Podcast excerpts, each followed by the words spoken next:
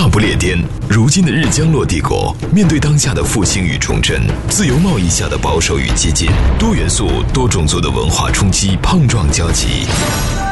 英伦三岛，从热烈的普利茅斯到寒冷的阿伯丁，从幽暗的贝尔法斯特到明媚的诺维奇，历史交错之间，红白玫瑰持续上演铿锵剧集。我们行将 Talk 进行解构，来往交锋之间，为您呈现一个华人视角的英国社会发展原貌。海岸线 UK，英漂生活的人间指南，史上最人间不拆的好声音。好，欢迎来到今天的海岸线 UK。大家好，我是张盾啊。今天咱们的节目依旧是我们三位男人围坐在一块儿，烤着这个小电炉啊，围炉夜话，围炉夜话。天气很寒冷啊，咱们今天呢，呃，要说个什么话题呢？其实这个话题啊，源自于那天有一天晚上半夜，咱们这个樊老师啊，这个失眠，然后呢转了一篇文章给我看。其实这是一篇新闻啊。是这个刊载在国内的这个某著名杂志上的一篇这个传记啊报道。嗯，那今天参与我们这个话题呢，还有另外一位老朋友，就我们这个企鹅文化的这个英国企鹅文化董事长，我们这个老李李冰啊啊，另外一位是我们这个来自于 Swansea 城市大学的这个樊鹏，我们的小樊老师啊。大家好，大家好。今天咱们说的这个话题呢，和艺术有关系啊。呃，是一个天才，也算是一个牛人吧。哎，咱们可能接下来这几期的节目啊，包括咱们之前也说了，迪兰·托马斯啊，还有那个另外那个牛人那个阿兰·图灵，这都是牛人。接下来咱们还会说一系列更多的牛人，这个牛人很多。这个牛人呢，年纪很小，但是呢是中国孩子。刚录之前呢，咱们老李就问我说：“这个跟英国有关系吗？”其实本质上来讲啊，没太大的关系。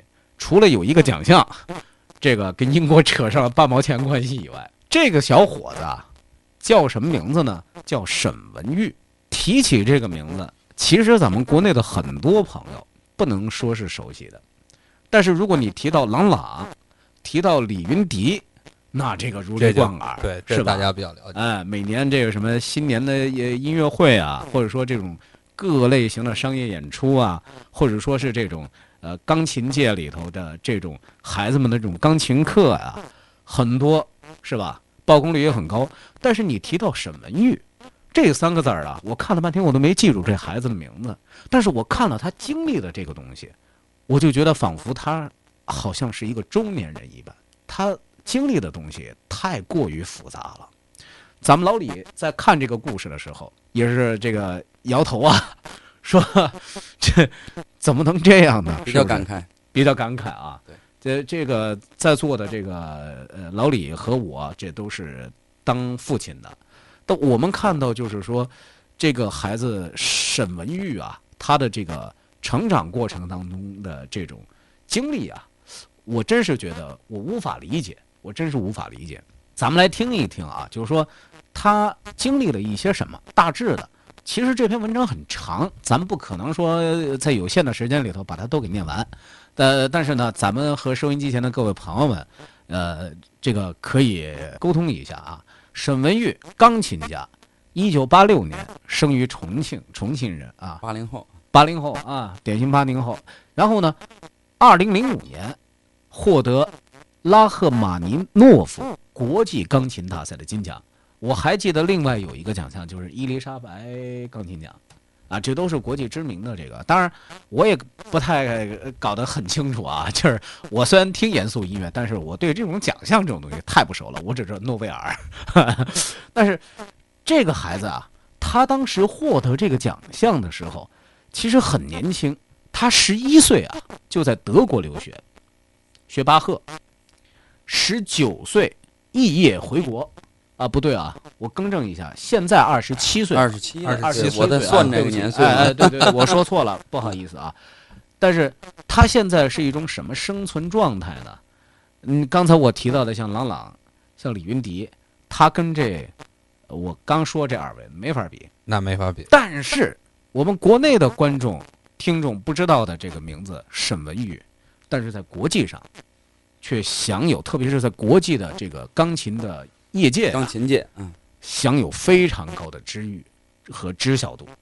所以说啊，我就突然怎么想呢？就是说，你如果说李云迪是这种抒情方式的这种钢琴天才啊，郎朗又是这种有点这种激情冒险式的这种天才，因为这这这个郎朗经常 这不是在英国伦敦是吧？对对，伦敦 这音乐会嘛，伦敦圣诞嘛，不是也演奏嘛？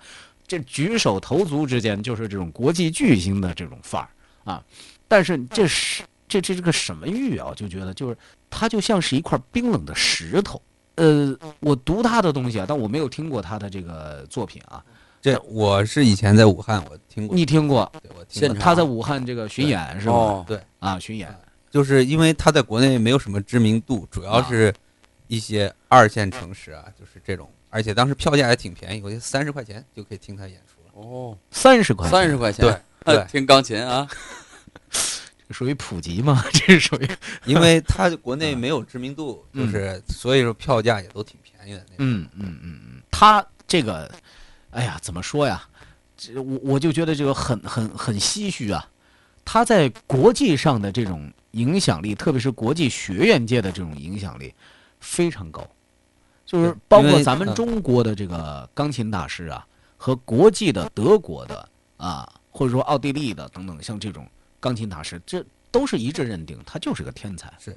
他的老师就是他在德国留学的时候，老师叫嗯。凯莫林，嗯嗯，这个人是就是在钢琴教学界是相当于是啊，鼎鼎大权威。名的一个，嗯对，权威，包括包括李云迪，嗯，李云迪和那个呃陈萨他们嗯。当时就是在肖邦拿过奖的，他们去德国留学后还没有就是能够被凯莫林看中的这个待遇。嗯，嗯所以说，沈文玉在至少在小时候起步的这个平台上，至少和李云迪是相当于是一个一个一个级别的。一个级别是啊嗯，零一年啊，是零一年在德国待了三年之后，沈文玉就转到了这个汉诺威的音乐戏剧大学，然后呢，这个时候就是被德国的那个音乐教育三驾马车的你刚刚说的那个凯莫林啊，对，就看中了，说这个孩子我教，这就有点像什么，就是，呃，咱们咱们这个国内的这个中央 音乐学院的这个呃泰斗级的这种大师级人物，说这个孩子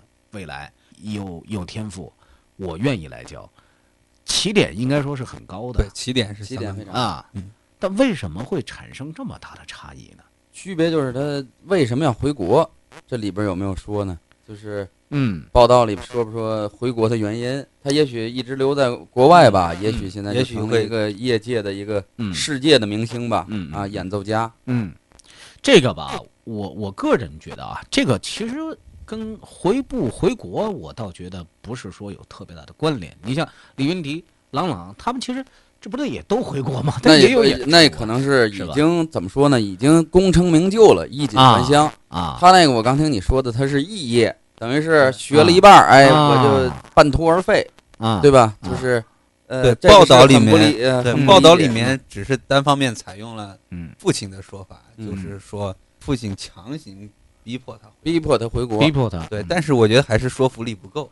嗯啊，他当时这这个沈文玉啊，他当时啊，呃，是零七年的时候就出现在中国国际钢琴的这个比赛的赛事上了。但是呢，根据就是知情人士的这个回忆啊，他个人其实还真不一定是愿意回国，跟他的这个其实也就是父母啊影响还是很大的。我倒是觉得，就是说，其实还真不一定是说回国发展好还是不好的问题。他在这个呃，这这这个已经在德国已经这个深造了，而且又得到了这个名师的这个提携和指点。就按道理来说，而且待那么长时间，他母亲呢是一直陪读，陪着他读读完了所有的这个课程，但是到最后突然就是说要回国，这个决定啊是他父亲给他做的啊。当时这个孩子，呃，也就二十来岁上下，当年二十来岁上下，当时做这个决定，可能他没有想到过说可能会对于今后自己的这个所谓的发展艺术生涯和发展会产生什么样的影响。呃，我看了那篇报道之后，我就觉得这个会不会跟他的父母本身的这个很多的怎么说呢？素质我觉得不能说素质吧，这个东西望子成龙啊，这种心情，这个很能够理解对。但是他为什么要就是把这种计划呀，就变成了一种，我觉得是一种干扰了，已经是。对。啊，甚至有可能是一种劈柴火的这种毁灭式的这种一一一种做法，不科学。用现在话讲，这不科学，这是。我觉得吧，可能是，可能呃，也许这种情况也发生在其他的一些，就是嗯。让孩子学钢琴啊这种小孩的父母、父母啊家长身上，嗯。就是觉得，既然我投入了这么大，就是一定要你要必须哎，没要成为我想象的那个，按照我我给你设定好的规划的路线，成为他想要的那种人啊。对我我是从另外一个角度想，就是说他父亲是不是？但我是这么猜啊，这不一定就是说沈文玉的父亲这个沈先生也是真的是真实的这种想法。我觉得他是不是觉得有一种所谓的回报率，有这么一个想法，就是说，你你看这个留学，他肯定要这花钱吧？就是你再算拿奖学金也好，还是什么，可能还不知道有没有奖学金呢。再加上他他母亲是一直陪着他。他其中有好几年的时间呢，他这个父亲呢是没有跟他们娘俩是待一块儿的，嗯，就属于是完全就是独居，独居的这种状态。而且他当时就是说签证的这样一个过程，好像也挺曲折。呃，他其实一直他父亲一直想过去，也也是陪伴他们，但是不知道为什么原因，就是当这个签证迟迟一一直没有下来，可能也也是学生签证吧，可能就是说父母双方不知道是怎么回事儿，所以说他父亲到最后，呃，就是说，那那那你就回来吧，那那那我们就一块儿回国发展。然后呢，回去了以后呢，就也没有经纪人，也没有找到非常好的这种经纪人这种团队给他来进行这种商业化的商业化运作啊，对对对，完全是属于什么呢？就属于这种家族头脑式的，就就是家族军师式的这种。就是说，哎呀，我我今天突然有这么一个想法，你你看，我看那个报道里头写的，就是说，呃，上网录这个钢琴的这个视频课程，呃，这这个能够把你的这个作品能够带给更多的人，你就要这个把你的作品放到网上去。当时他这个场景啊，就写了一个很鲜明的对比，说这个郎朗在伦敦，这个圣诞新年夜弹的这个是不是呃飞扬跋扈的时候，呃沈文玉啊他在干嘛？他在北京的一个地下室辟出来的一个所谓的一个琴房里头，而且这个琴房简陋到什么程度呢？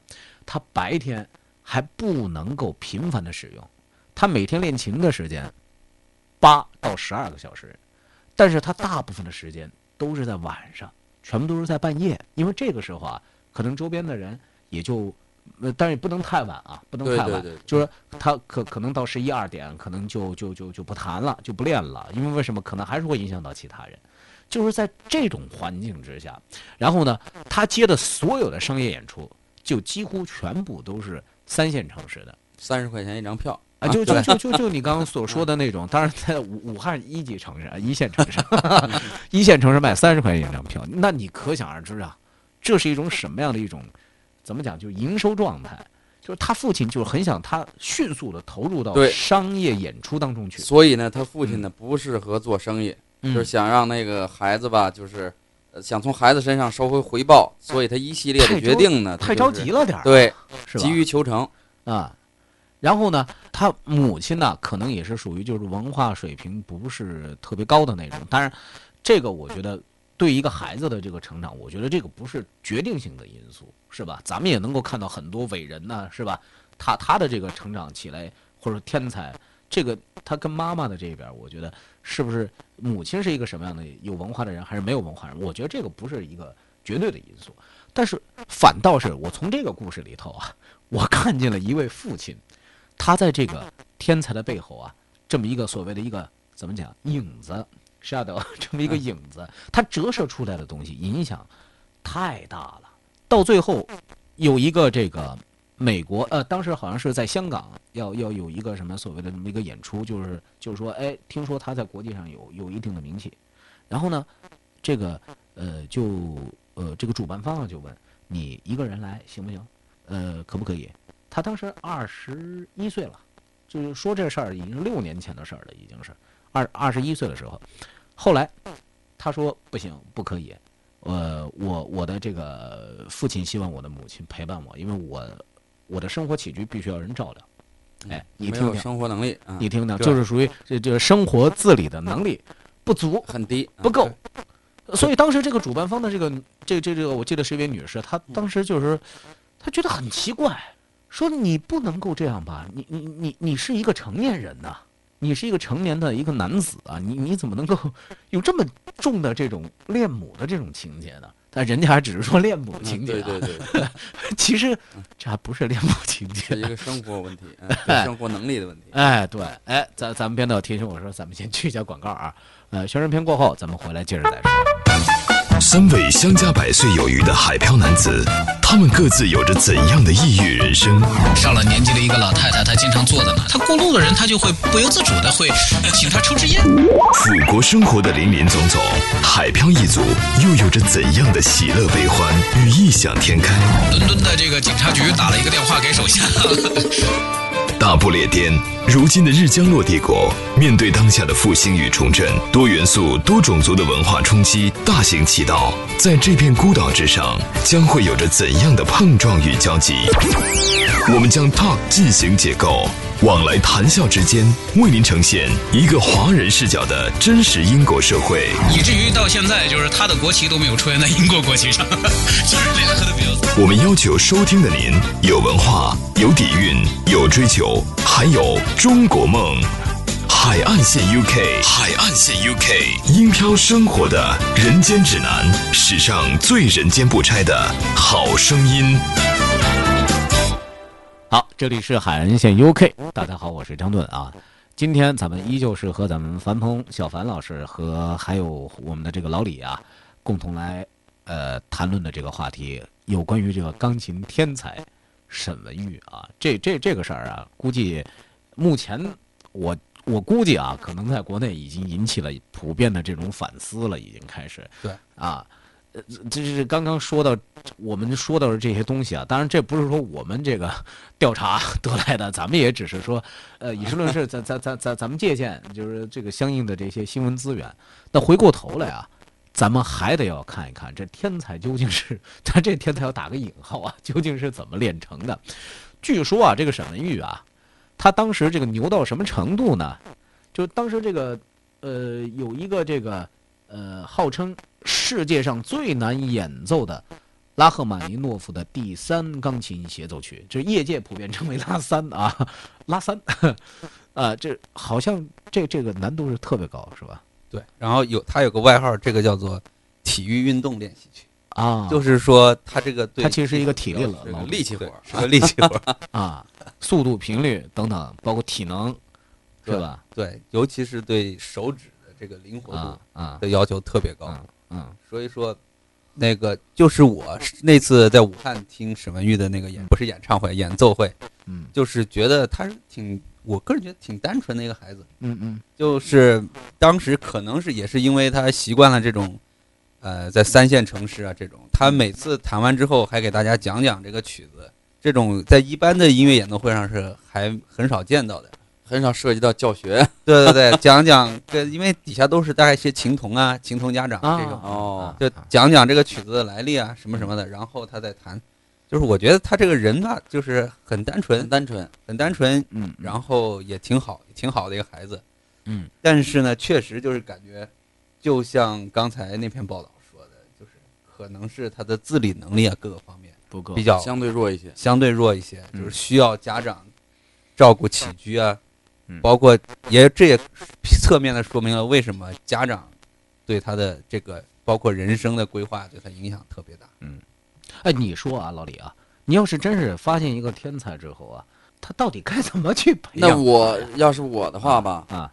呃，我当然我是有有孩子啊，是吧？嗯嗯我要发现我儿子，比如说有什么天才呢，那我就不敢碰他了。嗯我我我生怕我会影响他的发展，嗯所以我不会去限制他。嗯所以呢，我们就是一开始就还是以我儿子为例吧，就开始就是，呃，发现他是就是我们试着去找吧，他是不是有某些特长？你找过吗？我找过，啊，找过呢，但是我发现呢，就是很暴力啊，就喜欢枪对，喜欢枪啊，喜欢那个打呀，啊就是啊，哎，所以呢，我们现在今年开始已经送他去练空手道了。现在，所以我们觉得他既然他喜欢吧，我们就往这哎对方面送。对对，万一他要是啊天才呢，那我就不敢碰了啊啊，因为我哎不是那你这个我就突然想起，这原来咱们这个这个古典小说里头经常这么写的，就是突然 是吧，某员外家里头是吧，有一个少年是吧，先甭管是说是是不是就平时可能就是说学习什么之类，可能但不是说你儿子啊，对对对，这可能学习不太喜欢，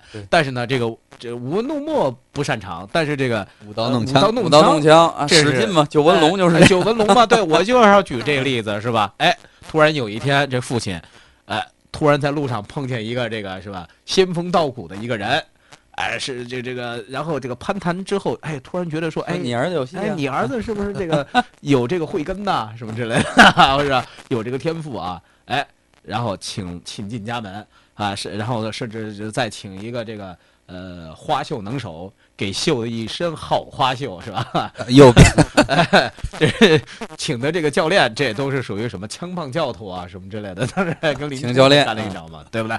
但那你说啊，就是按照我们中国人的想法是吧？你这个孩子，你有可能在某一个领域表现出特别异于常人的这种天天赋赋异禀的嗯东西，对是吧？咱们中国人一般会怎么做？就是说，是不是符合你老子的想法？我说是，对吧？就是哎，你发现没有啊？哎，是不是真是这样是是是，啊？他就是这个印证了一句什么话呢？其实吧，这个有哲学家也说过啊，嗯啊，但是我就给总结一下吧，就是什么呢？嗯，这个孩子吧，是人这个生命的一个延续。嗯你像人呢，他不像那个什么其他的那种生物一样啊，一活活几百年呐，对吧？？嗯但是呢，这个人的这种生命延续的方式呢，就是下一代。嗯，所以说呢，你自然而然的就把这些个就是上一代的人嘛，自然而然就把自己的思想传播到下一代里边，希望你这种思想能够延续下去。延去。续下去。对，能够他对对对。他哎，他把你想要的东西呢给表现出来，啊，甚至甚至完成你没有当时你没有没有完成的那种完成的一些想法。理想、那种愿望。啊，对。所以这个呢不能太过啊，就是说我个人认为啊，这都是一些个人。我觉得，我觉得这个说这个说法还是挺有道理的。我为什么会突然讲到这个啊？就是说，他要符合他老子的想法。这个孩子，他今后的走的这个路，好像才是正的。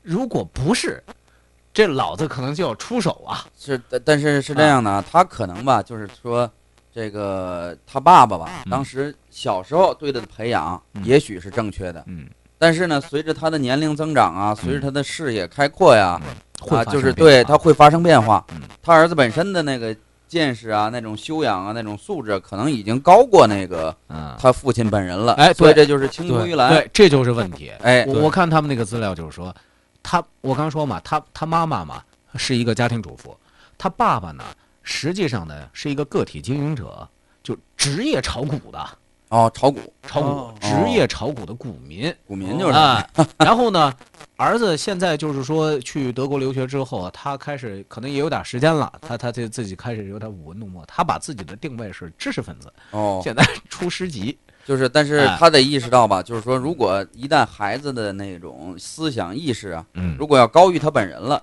那他本人呢就是驾驭不了的这种嗯。情况。